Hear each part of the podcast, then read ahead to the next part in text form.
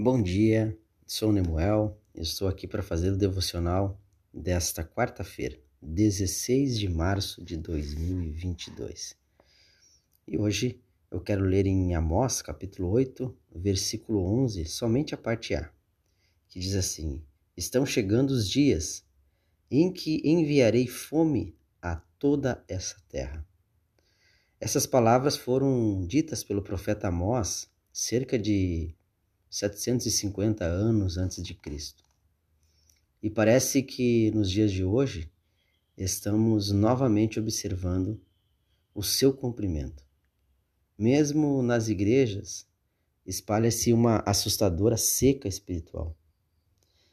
É verdade que existem alguns movimentos, igrejas e comunidades que vivem cheias de pessoas e que muitos esperam encontrar algo diferente que traga um pouco de esperança ao coração de cada um.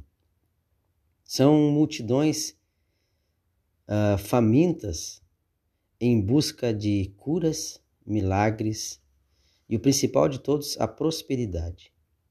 Porém, muito do que está sendo oferecido nessas igrejas não é verdadeiro, não é o verdadeiro pão vivo do céu não, produz, não produzirá vida, mas podemos dizer que vai causar anemia espiritual nessas pessoas.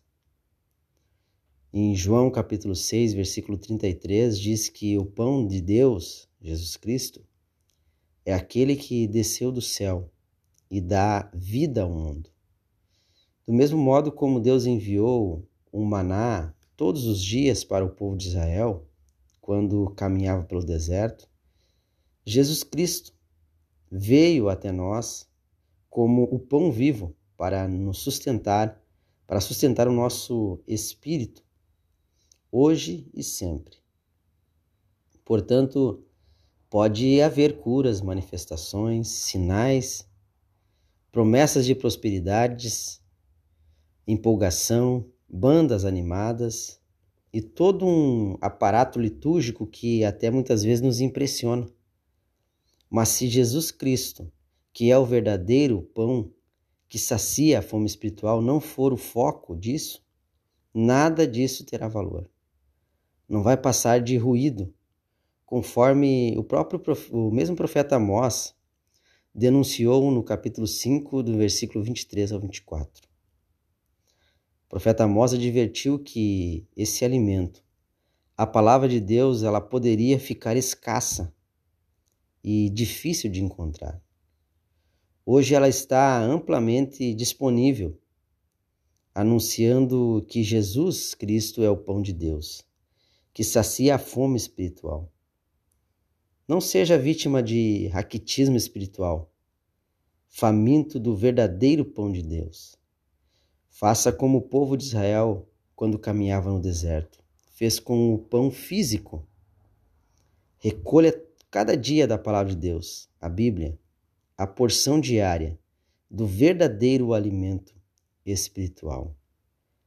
Que Deus abençoe a tua vida e que você venha ter fome espiritual, que você não venha se se apegar a essas coisas que muitas vezes achamos que é, mas não é, porque o verdadeiro pão vivo é Jesus Cristo. E como nós, como nós falamos hoje, essa manhã, o pão vivo é Jesus. E se não tiver foco em Jesus, tudo que formos fazer é em vão. Que Deus abençoe a tua vida nesta quarta-feira. Vamos orar? Deus querido, estamos mais uma vez gratos a Ti por tudo que o Senhor tem feito por nós, por ter morrido na cruz para nos salvar, para nos perdoar para pagar as nossas dívidas, pagar os nossos pecados.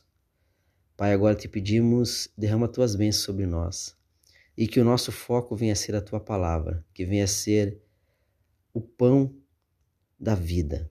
Que nós não venha nos contaminar com coisas que o mundo nos tenta, tenta impor, mas que o nosso foco venha a ser a tua presença, dia após dia.